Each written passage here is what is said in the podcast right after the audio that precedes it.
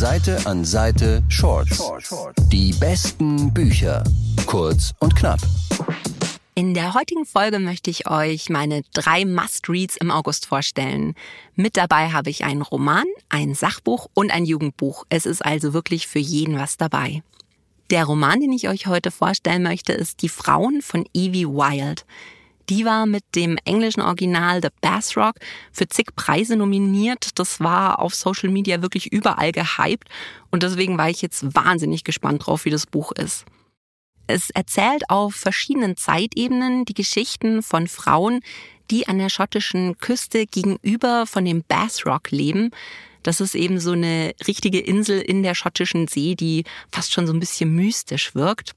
In der ersten Zeitebene geht es um Sarah, die im 17. Jahrhundert in dieser Gegend lebt und die als Hexe verfolgt wird und fliehen muss. Es geht außerdem um Ruth, die nach dem Zweiten Weltkrieg dorthin zieht.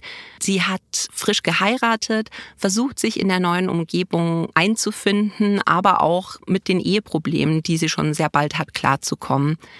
Außerdem begegnen wir Vivian, die 60 Jahre später in das inzwischen leerstehende Haus von Ruth zieht, um dort aufzupassen, bis es verkauft werden soll. Und dort stellt Vivian schon bald fest, dass sie nicht nur mit den Geistern ihrer eigenen Vergangenheit zu kämpfen hat, sondern auch mit eventuellen Gespenstern, die dort wirklich in dem Haus leben.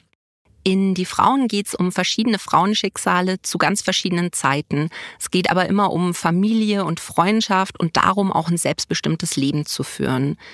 Das Buch hatte so eine richtige Sogwirkung auf mich. Also ich konnte es gar nicht mehr aus der Hand legen. Ich habe mich sofort in diese stürmische Küstenlandschaft hineinversetzt gefühlt.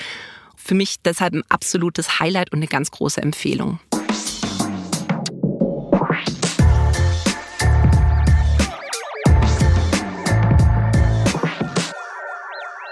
Das zweite Buch, das ich euch heute empfehlen möchte, ist von Matt Haig, The Comfort Book.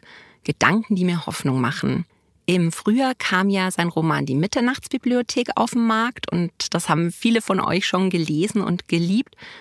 Und in dem Buch spielt das Thema Depression eine zentrale Rolle, wie in vielen anderen Büchern von Matt Haig eben auch. Das liegt daran, dass der Autor selbst vor 20 Jahren sehr stark an Depression erkrankt ist und gelernt hat inzwischen gut damit umzugehen.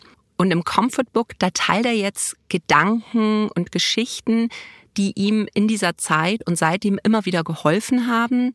Das sind zum Teil die Geschichten von sehr inspirierenden Leuten, das sind Zitate, das sind aber auch manchmal Rezepte oder Playlists oder Buchtipps.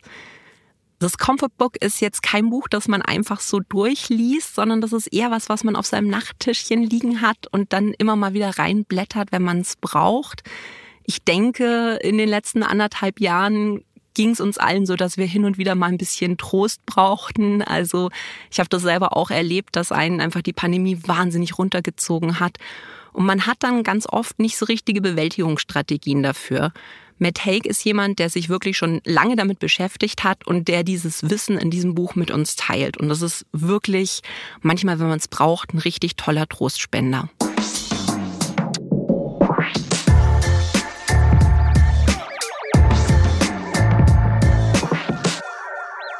Das dritte Buch, das ich euch heute ans Herz legen möchte, ist Und der Ozean war unser Himmel von Patrick Ness. Das ist zwar eigentlich ein Jugendbuch, aber nach oben hin gibt es da wirklich keine Altersgrenze. Patrick Ness kennen viele von euch vielleicht von seinem Buch Sieben Minuten nach Mitternacht, das auch mit Liam Neeson verfilmt wurde. Auch sein neuestes Buch ist wieder eine total fantastische Geschichte. Es ist nämlich eine Neuinterpretation von Moby Dick, diesmal allerdings aus der Sicht der Wale. In dem Buch sind nicht die Wale die Gejagten, sondern machen selbst Jagd auf Menschen. Die Hauptfigur in dem Buch ist ein junger Wal namens Bathsheba, deren Anführerin auf der Suche nach einem weißen Schiff ist, um dessen sagenumwobenen Kapitän zur Strecke zu bringen. Es ist wirklich so eine komplett fantastische Welt, in die Patrick Ness mich da entführt hat und die ich mir auch eigentlich fast kaum hätte vorstellen können.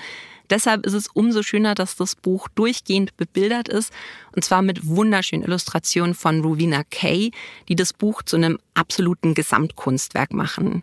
Also wie gesagt, Jugendbuch, aber wirklich für jeden Liebhaber von schönen Büchern absolutes Muss und sollte in keinem Bücherschrank fehlen.